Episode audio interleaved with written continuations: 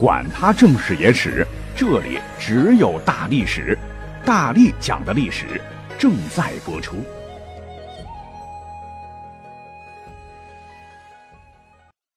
大家好，我是大力丸，今天是二零一九年六月六号，在这里呢，提前预祝大家一年一度的端午节快乐。哎，说起来心情又不好了，因为明天我又要加班哈，还是做大历史吧，这样也能让我自个儿开心一些啊。本期内容呢，来自于我们 VIP 群一位叫做木兰居士所传的内容，题目叫做 “What，在朱元璋时期杀人不犯法？”感叹号啊！提起朱元璋，呃，或许很多人的第一印象就是他残暴啊！你想，在位期间呢，杀掉了多少功臣呐？尤其是朱元璋制造的什么胡惟庸案、蓝玉案、空印案等等案件，牵连人众多啊。有的案件甚至牵连上万人，真是血流成河。所以说他残暴一点不过分呐。但是在历史上，老朱同志别看对公务员比较的狠，对自个儿的老战友比较的狠，他必定呢是穷苦人家出身，他对底层的老百姓还是不错的。甚至呢，在自个儿的宫门外设立过文登谷，就是老百姓啊，你要受到什么冤屈。哎，可以像到县衙门击鼓鸣冤一样，到皇宫门前来喊冤啊！这个 idea 啊，出自我们的老朱啊，可谓真是事无巨细。而且朱元璋的一生都是经历十足啊，所以在民间呢流传了很多他的故事啊。比方说有这么一个传说，话说呢，明初各地的粮食啊都要用运河来输送，所以得有船呀。可是朱元璋呢？一看底下报上来的造船用的钱数，那就不乐意了哈。他问官员：“造条船会用这么多钱吗？而且把什么木料、人工都算了一下，也用不了这么多钱呢。”可是官员一听就说了：“皇上啊，您不知道啊，造条船除了表面的木料、人工在，船里边还有很多钉子呢，这可都是看不见的钱呐。”朱元璋听完以后，心里就想：“你当我傻呀？啊，好忽悠我呀！”但是表面上呢，也不生气，就对底下人说：“来人呐，拿一条造好的船给朕烧喽！”大家想想看，船是木头做的，火一烧就没了；但是钉子是铁做的，烧不坏呀。烧完了，朱元璋叫人到里面捡钉子，对官员说：“你们看啊，就这么点钉子，好，告诉你们。”以后造船都必须按照这个量来，啊！九五师尊会这么狠啊？底下这个办事的官员都傻了，谁以后在造船的时候也不敢卡油了哈。那么，相传朱元璋呢还有一个传说啊。话说那一年呢，朱元璋有一个开国功臣犯了点事儿啊。这个事儿说起来，我脸有点红啊，少儿不宜啊。就就是跟失足妇女啊发生的这个关系，被御史们吧人赃并获。给告发了，啊，这事儿呢，如果是搁到现在，别说是咱们国家，就就算是国外，你政治人物如果有这样的情况发生，被媒体曝光，那就不是触犯法律的事儿了，你政治生涯就彻底玩完了。可是当时朱元璋知道以后呢，他说什么呢？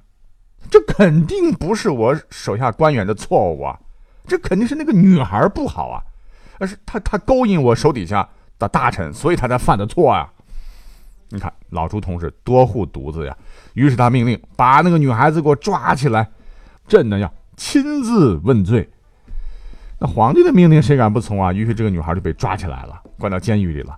他当然很害怕了，因为明天皇帝要问罪了呀。想想自个儿肯定是在劫难逃了啊，不是剐了就是车裂了，多残暴！那么这时候呢，有一个中书老吏，哎。多说一嘴，在明代呢是有官有吏，吏不属于官。那个老头呢，就算是一个中书省底下管监狱的老公务员吧。他过来呢，主动对这个女孩子说：“姑娘啊，你明天怎么去见皇上啊？”这女孩子也害怕呀，也不知道怎么回答呀，就回复说：“我呀，向皇帝认错，以后呢，再也不打扮的花枝招展了，再也不敢勾引男人了和那些当官的了。”其实我们也知道啊，这些问题怎么能怪当时那些失足的女孩呢？啊，可是这位老吏听到以后就说：“哎呦，你要是这么回答的话，恐怕就死定喽。”女孩子当时听完害怕极了，那那我怎么办呢？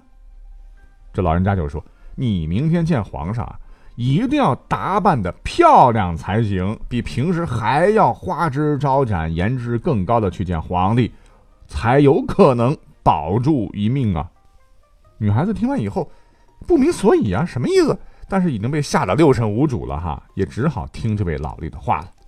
那么到了第二天，朱元璋要亲自审问这个女孩子，可是呢？当老朱同志一看到这位女孩子一进来的时候，眼前一亮，哇，这个女孩果然漂亮哈！难怪我手底下的人会犯这样的错误啊！爱美之心，人皆有之嘛。于是朱元璋哎，竟然没有怪罪这个女孩，这个事儿呢也就不了了之了。啊，虽然说这两个事儿啊都是传说了，但足以看出朱元璋做事之细致，何事必躬亲的态度。好，讲完了两个民间传说，下面呢，我们再来讲两个跟朱元璋有关的真实的案例，来看看朱元璋时期杀人怎么就不犯法了。话说呢，当时在京城中啊，有一位姓史的商人，他呢有一个非常漂亮的媳妇儿，不能说是有沉鱼落雁之貌吧，起码颜值也是很高很高的。于是嘞。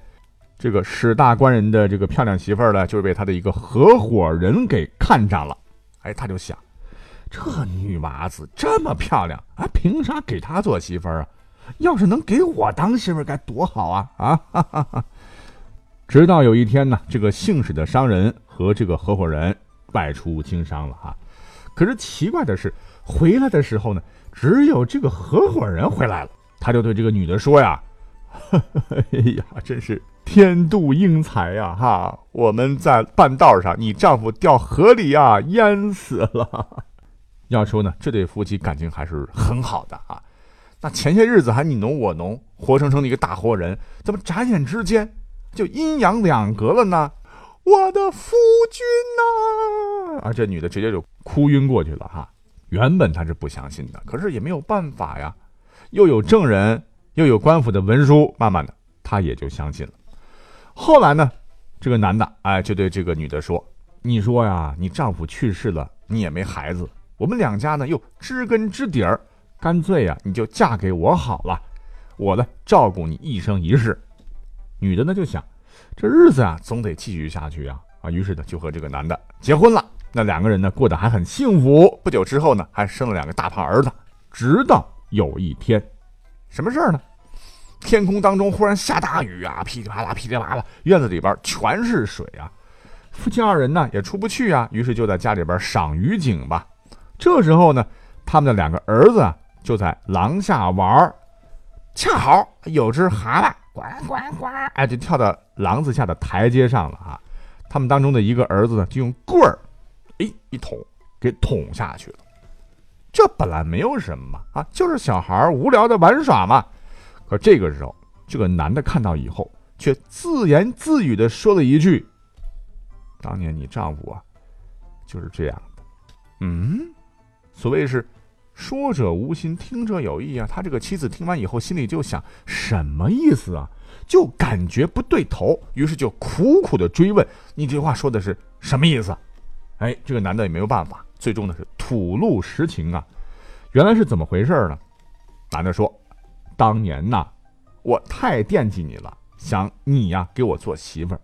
正好那天呢，和你丈夫出去经商，他掉到河里去了，他想爬上来，我就不想让他爬上来，因为这样的话你就不能给我当媳妇儿了，所以我就拿了一根棍儿棍儿给他捅下去了。说完以后呢，男的以为女的会生气，对吧？可是这个女的呢，却默不作声，哈。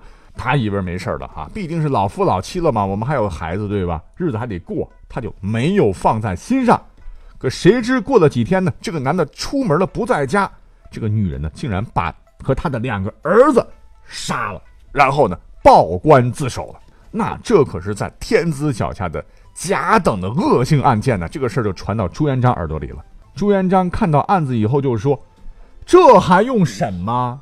啊，这个女子是烈女呀！”不但呢她没有罪，朕还要表彰她，而且那个男的杀人偿命还得治罪。哈，听到这儿，肯定有很多朋友们都不能理解，他必定杀了两个无辜的孩子啊，他怎么能没有罪呢？可是，在当时朱元璋的眼中，他杀了的就是仇人的孩子，而没有去想啊，其实这两个孩子也是那个女的自己的孩子呀。而且要注意哈，这在当时的社会完全是可以得到人们认可的啊，拿到现在是不行的了。那么这是一个事儿，还有一个真实的案例，也是在当时的京城中。那么话说呢，有一个校尉，他呢也有一个媳妇儿，也很漂亮啊。怎么我们都跟漂亮媳妇儿干上了？但是呢，和那个姓史的媳妇儿不一样哈，这个女人呢总是把自己打扮的花枝招展的。站在自个儿家的门前啊，你想门前来来往往多少人呢？啊，史书呢就给了一个词儿叫做“自炫”，就是老炫耀自己的美丽，来勾搭一些小青年的意思。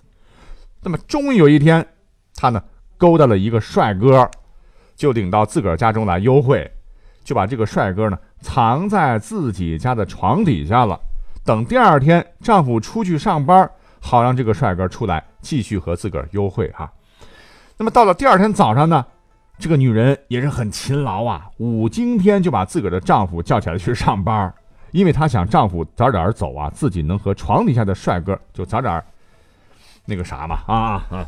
那这个校尉呢，也就是这个女人的丈夫，就起来上班去了。可是有一天刚出门就回来了，为什么呢？天太早，那天天还很冷，他不知怎么地。就想自个老婆，哎呀，别把老婆给冻到哈！想回家呢，把妻子的棉被、衣服啊给她盖好、掖好再上班。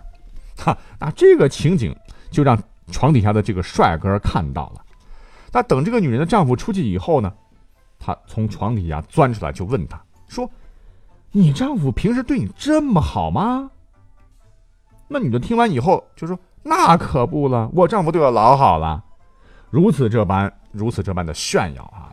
我丈夫对我如何如何好，如何如何恩爱什么什么的，因为他爱自炫嘛。所以帅哥听完以后呢，也没说话，哎，竟然径直的走了。那么等到第二天，这个帅哥呢又来幽会了，哈哈，幽会打个引号。不过他这次带了把刀，直接把这个女人给杀了，就逃跑了。哟，这可出人命了哈！这得查呀。但是呢，一点线索都没有。官府没辙啊，就把和这家有过节的人都给抓过来了。